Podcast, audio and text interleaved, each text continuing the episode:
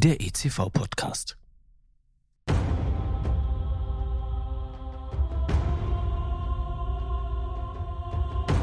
Es war einmal vor langer Zeit in einer weit, weit entfernten Galaxis, als tapfere Kämpfer aufbrachen, um mutig und entschlossen die dunkle Seite der Macht zu besiegen.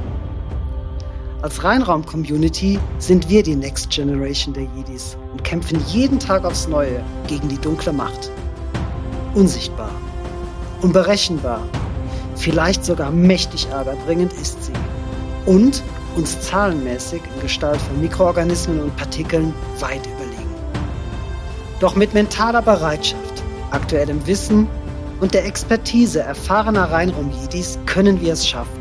Denn dann ist die Macht mit uns. Und genau darum geht es in diesem Podcast. Um den intensiven Austausch mit erfahrenen Jedi-Meistern, die als Weggefährten ihr Wissen in den drei von mir herausgegebenen Fachbüchern des ICV-Verlages für die Nachwelt festgehalten haben. Mein Name ist Timo Krebsbach, ich bin der Gastgeber und über die zuverlässigen Kanäle LinkedIn oder Instagram auch aus dem entferntesten Winkel der Galaxis erreichbar.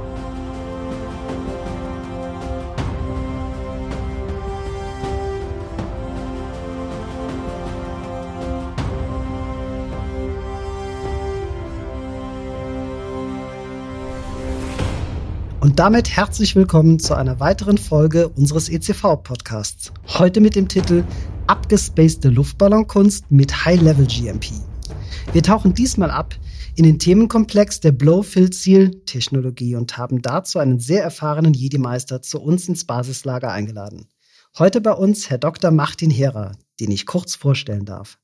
Herr Herer hat über 30 Jahre Berufserfahrung in unterschiedlichen Positionen in der pharmazeutischen Industrie. Nach dem Studium der Pharmazie und der Promotion in Tübingen war Herr Martin Herer bei einem mittelständischen Lohnhersteller der Rommela-Gruppe für sterile Produkte in leitender Stellung in unterschiedlichen Bereichen wie Produktion, Qualitätskontrolle und Qualitätssicherung tätig. Derzeit ist er für den Bereich FE, Technology Transfer und Business Development zuständig. Zusätzlich ist er als Qualified Person mitverantwortlich für die GMP-konforme Herstellung und Freigabe von Sterilprodukten. Er hat jahrelange Erfahrung in der Blofilzil-Abfülltechnologie und ist auch als externer Berater der Rommela-Gruppe für unterschiedliche GMP-Themen tätig. Er ist Co-Autor des Buches ECV Insights Blowfield Seal Technology und hat als PDA Task Force Leader den TR77 für Blowfield Seal Technology mitverfasst. Martin Herer ist Board Member Regulatory Affairs der BFS IOA-Organisation und tritt häufig als Referent bei verschiedenen Konferenzen auf. Ich freue mich besonders, ganz besonders sehr, dass Sie heute hier sind, Herr Herer. Herzlich willkommen. Legen wir gleich mal mit Lichtgeschwindigkeit los. In den Titel dieser Folge, abgespacede Luftballonkunst mit High-Level GMP, habe ich meine allerersten Gedanken reingepackt, die mir einfallen, wenn ich an die Blowfill-Ziel-Technologie denke. Und ich meine das wirklich sehr, sehr ehrfürchtig und zutiefst beeindruckt. Die Technik an sich, also ein Behältnis in einer beliebigen Form bei der Herstellung unter sterilen Bedingungen zu befüllen und das auch noch in einem schlichtweg atemberaubenden Tempo, darf gerne als abgespaced betitelt werden. Also finde ich. In unserem 360-Grad-Podcast wollen wir alle unsere Zuhörer ja vom gleichen Punkt abholen. Von daher sollten wir ganz am Anfang mal kurz erklären, wie das mit Blowfill-Ziel denn eigentlich so läuft und was diese Technik von allen anderen aseptischen denn so grundlegend unterscheidet. Vielen Dank für die Einladung. Ja, in der Tat eine abgefahrene Abfülltechnologie. Es wird in einem sterilen aseptischen Arbeitsgang ein Behältnis hergestellt, befüllt und verschlossen und das alles in wenigen Sekunden. Das ist hier die Besonderheit. Dabei wird das offene Behältnis überhaupt nur wenige Sekunden der Umgebung ausgesetzt. Kunststoffgranulat und wird in einem Extruder geschmolzen, über einen Schlauchkopf mit Sterilluft zu einem Schlauch geblasen und anschließend in einer Form zum Behältnis geformt. Zeitgleich findet dabei die Befüllung mit Produkt statt. Und unmittelbar danach wird das Behältnis mit einer Kopfbarre dicht verschweißt. Da sieht man schon, wie schnell dieses Verfahren ist und wie sicher mhm. dieses Verfahren auch sein kann. Ja. Am Ende wird das geschlossene Primärbehältnis ausgestanzt und von Kunststoffresten entfernt. Die Technologie gibt es schon seit über 60 Jahren und wurde anfangs für technische Produkte oder Lebensmittel eingesetzt. Mhm. Einige Jahre später wurde dann auch Arzneimittel damit abgefüllt, da man die Vorteile des aseptischen Abfüllprozesses erkannt hat. Vorreiter waren die Large Volume Parenterals, diese LVPs, mhm. die zum Beispiel von Fresenius oder B. Braun äh, abgefüllt wurden. In den weiteren Jahren wurden dann verschiedene, unter anderem auch sterile Darreichungsformen, wie zum Beispiel Augentropfen, Inhalations-, Spüllösungen oder auch Small Volume Parenterals ab, damit abgefüllt. Somit hat sich die Technologie weltweit für sterile, flüssige Produkte gut etabliert. Der große Vorteil der Technologie ist der sehr kleine A-Bereich, der sogenannte Apfelsterilbereich für sogenannte Shuttle-Maschinen, die einen offenen Schlauch haben. Dieser Bereich ist nur ist für den Schutz des offenen Behältnisses während der Befüllung notwendig, der sehr klein ist. In diesem Bereich können während der Produktion keine Eingriffe gemacht werden. Dadurch auch die hohe Sicherheit. Mhm. Die Maschinen ohne offenen Schlauch, sogenannte Rotary Types, benötigen keinen A-Bereich, da der Schlauch geschlossen ist und nie ein offenes Behältnis der Umgebung ausgesetzt wird. Da gibt es noch mehr Vorteile natürlich bei der Technologie. Mhm. Aufgrund der Barriereeigenschaften der Technologie, der kurzen Exposure-Zeit der offenen Behältnisse zur Umgebung und der fehlenden Möglichkeiten menschlicher Eingriffe in den kritischen Bereich reicht es, einen Background der Klasse C zu haben. Mhm. Wow. Wenn jetzt im Rat der Jedi die Frage gestellt würde, ob die Blowfill-Seal-Technik denn überhaupt nötig ist. Also insbesondere, wo denn der Nutzen liegt, da es ja andere lang bewährte Traditionsverfahren gibt. Was würde Meister Yoda darauf antworten? Der Vorteil liegt ganz klar in der hohen Sicherheit der aseptischen sterilen Abfüllung gegenüber externer Kontamination. Damit meine ich Weibels- und Non-Weibels-Kontaminationen. Mhm. Und der Vielzahl der Formoptionen für sterile Produkte. Für einige Darreichungsformen wie Unidose-Applikationen besteht ein Alleinstellungsmerkmal, da es hier klare Vorteile des Kunststoffes als, als Primärpackmittel wie Ausdrückbarkeit, Handhabung, leicht zu öffnen, mhm. weniger Gewicht und bessere Buchfestigkeit gegenüber Glas gibt. Der Transport der Produkte verursacht auch weniger Probleme, da mit geringeres Gewicht transportiert wird und die Behältnisse sehr robust gegenüber Bestätigungen sind. Okay, also frei nach Yoda, tu es, lass es nicht, es braucht kein Versuchen, weil es einfach sicher funktionieren wird. Okay, wenn das Ziel klar ist, ähm, können die Mittel und Wege auf der hellen Seite der Macht ja durchaus ganz unterschiedlich sein und stehen bei der Blofil-Technologie ja mindestens zwei unterschiedliche Herstellvarianten zur Verfügung. Das Taktverfahren und das Rotationsverfahren.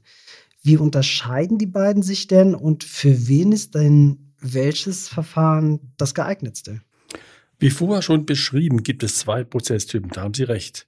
Bei dem Shuttle-Verfahren mit offenem Schlauch kann man zum Beispiel die Insert-Technologie nutzen, indem man Teile wie Tropfer oder Kappen aseptisch zuführt in den Prozess und in das Behältnis integrieren kann. Mhm.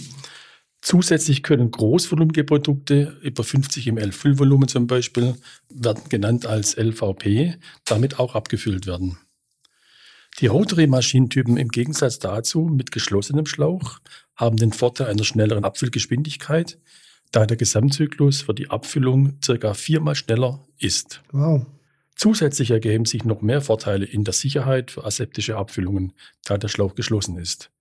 Wir erreichen auch hier mit diesen Maschinentypen Abfüllleistungen von über 30.000 Behältnissen pro Stunde, die bei kleinen Unit-Dose-Behältnissen sehr vorteilhaft sind. Deswegen wird diese Technologie vermehrt für kleine Behältnisse eingesetzt. Mm, okay.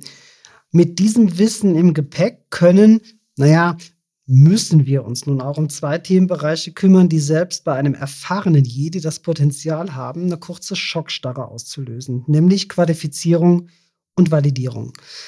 Damit es nicht ganz so heftig wird, fangen wir erstmal mit der Qualifizierung an. Und hier hat gerade die jüngste Nachricht aus der Galaxis, die finale Version des Annex 1, doch für mächtig Sternenwirbel gesorgt. Ja, richtig, das stimmt. Es werden weitere Anforderungen an die Qualifizierung der Anlagen gestellt, wie zum Beispiel mehr Daten zur Einhaltung der Klasse A-Bedingungen und Strömungsvisualisierungen. Das Umgebungsmonitoring sollte vermehrt risikobasiert aufgebaut werden und umfasst auch die kritischen Bereiche sowie Nachweise zum Extrusionsprozess im Hinblick auf mikrobielle Bedingungen. Das ist alles relativ neu und muss sicherlich beleuchtet werden. Mhm. Auch das Design- und Instandhaltungsprogramm Zum Beispiel Nachweis der Dichtigkeit von Kühl- und Hydrauliksystemen ist eine neue Herausforderung, die auch vielleicht mehr Aufwand bedeutet, um die neuen Vorgaben zu erfüllen. Mhm. Super, dann hätten wir das geschafft. Wenn es mal läuft, dann läuft's. Also wagen wir uns jetzt gleich mal direkt ran an die Validierung. Wir packen wie denn die an? Hier gibt es zwei Schwerpunkte.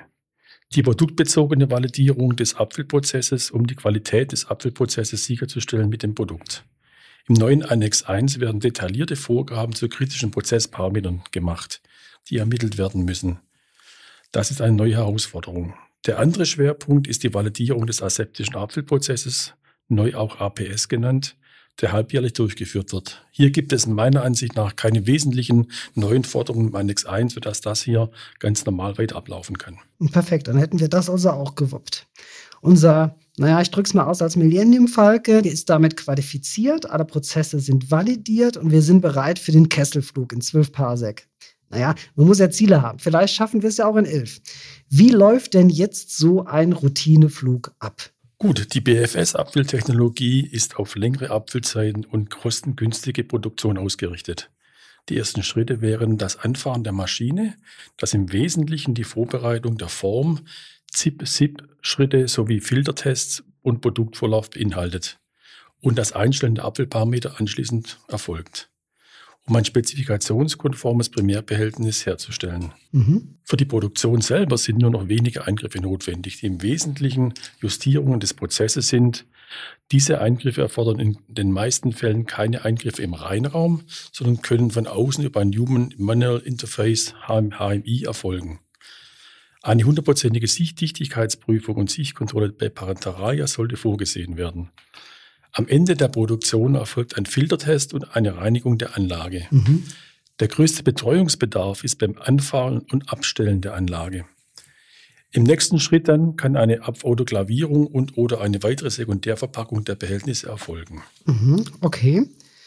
Ich möchte jetzt an dieser Stelle mal auf eine Besonderheit eingehen, die mich extrem beeindruckt. Durch diese spezielle Technik des Blowfill Seal kann ja potenziell jedes beliebige Behältnis mit ebenso vielen ganz beliebigen Produktentnahmesystemen und das auch noch in ebenso vielen ganz unterschiedlichen Größen hergestellt werden. Eine derartige Vielzahl kennen wir bei allen anderen Primärpackmitteln, wie zum Beispiel Vials, Ampullen oder Fertigspritzen, ja überhaupt nicht. Wenn sich für mich jetzt so ein Millennium Falcon nicht lohnt, weil ich nur dreimal im Jahr schnell von A nach B muss, würde ich nach jemandem suchen, der mich hinfliegen kann. Anders ausgedrückt, wie geht denn ein Lohnhersteller, der mit Blowfield Seal arbeitet, mit dieser schier endlosen Zahl an potenziellen Packmitteln um? Denn sein Maschinenpark wird ja endlich sein, oder? Richtig, das ist in der Tat eine Herausforderung. Wir als Romalax sind schon viele Jahrzehnte weltweit im Lohnherstellungsgeschäft unterwegs. Das schließt auch FDA und Anvisa-Zertifizierungen ein. Mhm. Unser Schwerpunkt als CDMO liegt in der Entwicklung von BFS-Produkten, um die Technologie und Kunden in ihrer Produktentwicklung zu unterstützen. Wir sind sehr flexibel, weil wir eine große Anzahl von Maschinen und Formen haben, um die Kundenwünsche zu erfüllen. Mhm. Wir unterstützen auch im Hinblick auf Dossier, Dossiererstellungen bzw. Einreichungen.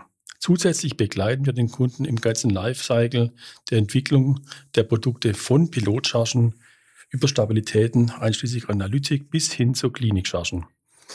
Für die Herstellung von Marktchargen haben wir unterschiedliche Optionen. Der Kunde kann eigene Produktionsequipment bzw. BFS-Anlagen kaufen oder auf, CD, auf CDMO-Anlagen produzieren. Wir sind auch flexibel mit verschiedenen Packvarianten oder Chargengrößen. Ja, okay, so läuft das. Wenn wir jetzt mal Lichtjahre in die Galaxis zurückblicken, funktioniert mittlerweile ja ganz gut. Also es gibt zumindest einige Leute, die genau das können. Lassen Sie uns doch abschließend mal versuchen, ein paar Lichtjahre in die Zukunft der Galaxis zu werfen. Heißt, welche Abenteuer hält denn die Blowfield-Seal-Technologie für uns noch bereit? In der Tat sind einige Neuentwicklungen im Maschinenbereich im Gange.